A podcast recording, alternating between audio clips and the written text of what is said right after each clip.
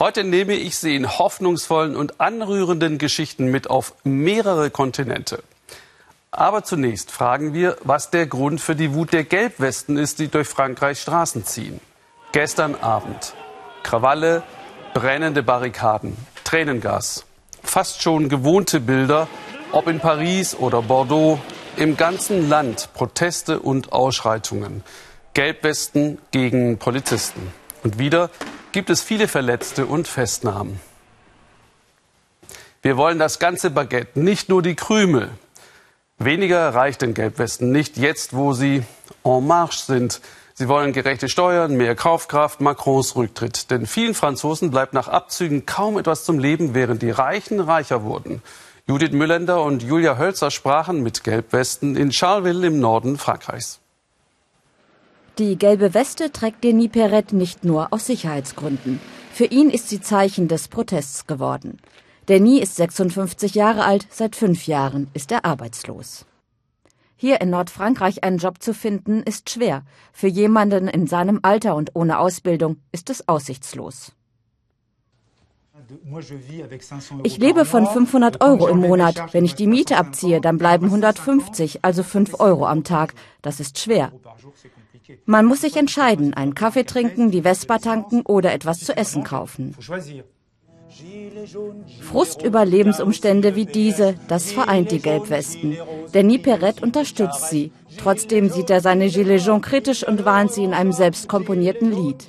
Er singt, Gelbwesten, ihr seid Hoffnungsträger. Gelbwesten, lasst euch aber nicht vereinnahmen. Diese Revolution erinnert mich an eine Kutsche, die von zwei Pferden gezogen wird. Hü oder Hot. Das eine Pferd zieht nach links, das andere nach rechts. Und die Kutsche bleibt stehen. Ich habe auch viele Zweifel an dieser Bewegung.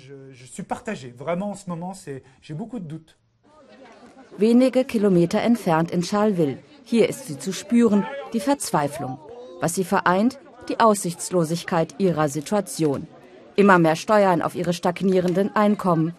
Robert Semonello zum Beispiel war 30 Jahre lang selbstständig als Bauunternehmer, bis er krank wurde und nicht mehr arbeiten konnte.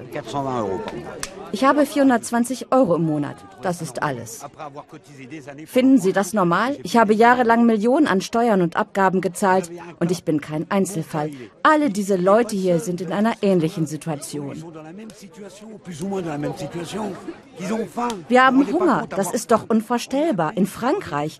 Es kann nicht sein, dass hier jemand hungern muss. Horror. Emmanuel Macron verachte die einfachen Leute, das erzählt Simon. Diese Mischung aus Ohnmacht und Wut entlädt sich in Gewalt, auch in Charleville. Wir wollten eigentlich keine Unruhe stiften, aber die Politiker halten uns für Taugenichtse. Wir haben die Nase gestrichen voll. Viele Bewohner können sich den Gang auf den örtlichen Weihnachtsmarkt gar nicht mehr leisten. Hohe Steuern fressen die Gehälter auf, die Reichen werden reicher, der Mittelstand ärmer. Wohnungen und Geschäfte stehen leer, die Stadt stirbt. Hier an der Grenze zu Belgien, weit weg von Paris, fühlen sich die Menschen vergessen von den Politikern. Wiedersehen mit Denis Perret. Der Bürgermeister der Stadt wird heute Abend bei den Gelbwesten erwartet. Dahin wollen wir ihn begleiten. Denis will dem Politiker von seiner Situation berichten. Ich habe erkannt, dass hinter der Bewegung mehr steckt. Wenn man wie ich arm ist, wenn man zur Suppenküche geht oder sogar auf der Straße lebt, dann verschaffen die Gilets jaunes einem jetzt Gehör. Doch plötzlich Aufruhr im Café. Die Gelbwesten wollen nicht, dass Denis Perret mit uns spricht. Er sei kein Mitbegründer der Gelbwesten und nicht ihr Sprecher. Er ist ab und zu bei uns, aber er repräsentiert nicht unsere Bewegung, die Gilets jaunes. Auf gar keinen Fall. Viele Stimmen, die gehört werden wollen. Keiner soll sich mit seiner Geschichte hervortun. Denis Perret kann das verstehen. Enttäuscht ist er trotzdem. Macron Demission rufen die Gelbwesten. Macron tritt zurück. Doch was dann? Das wissen die meisten selber nicht.